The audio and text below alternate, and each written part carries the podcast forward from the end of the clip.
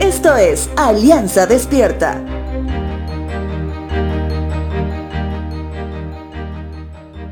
El mundo entero tiene como objetivo entrar hasta lo más íntimo de tu ser, para hacerte conocer cosas que de pronto no conoces muy bien.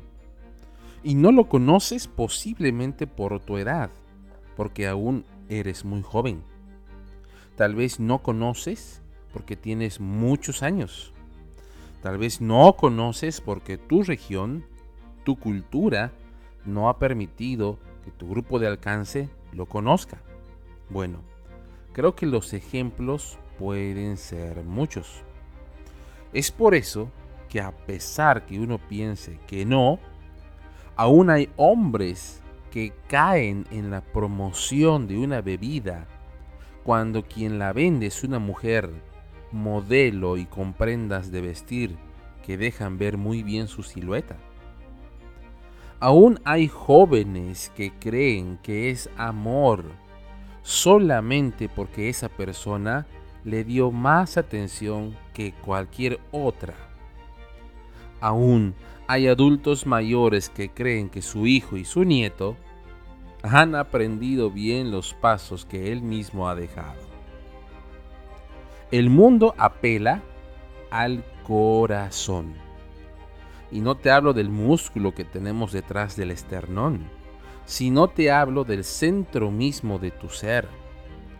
El mundo busca que tu corazón sea complacido conforme a la lista larga de deseos que tiene.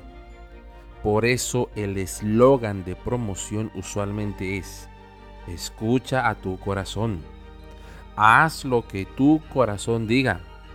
Si lo hiciste de corazón, no te habrás equivocado.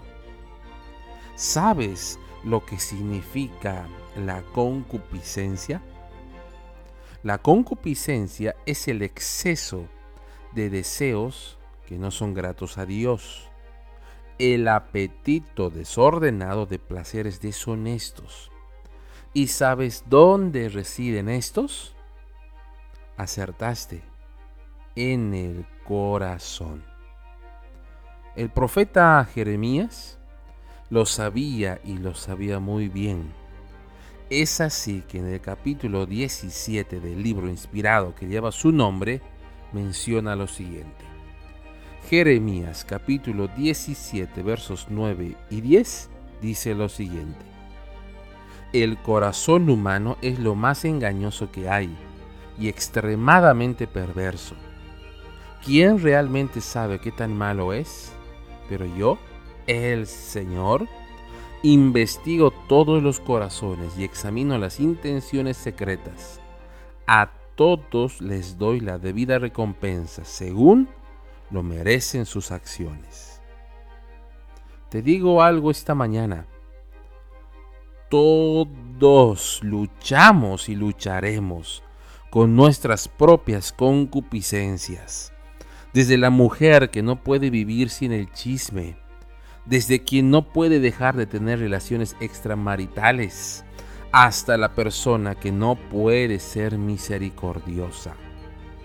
Usualmente nos concentramos en los casos más evidentes y escandalosos, pero para Dios todo es lo mismo.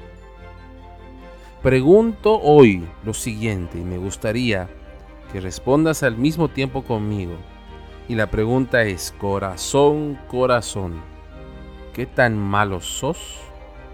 La respuesta, extremadamente malo, evidentemente peligroso.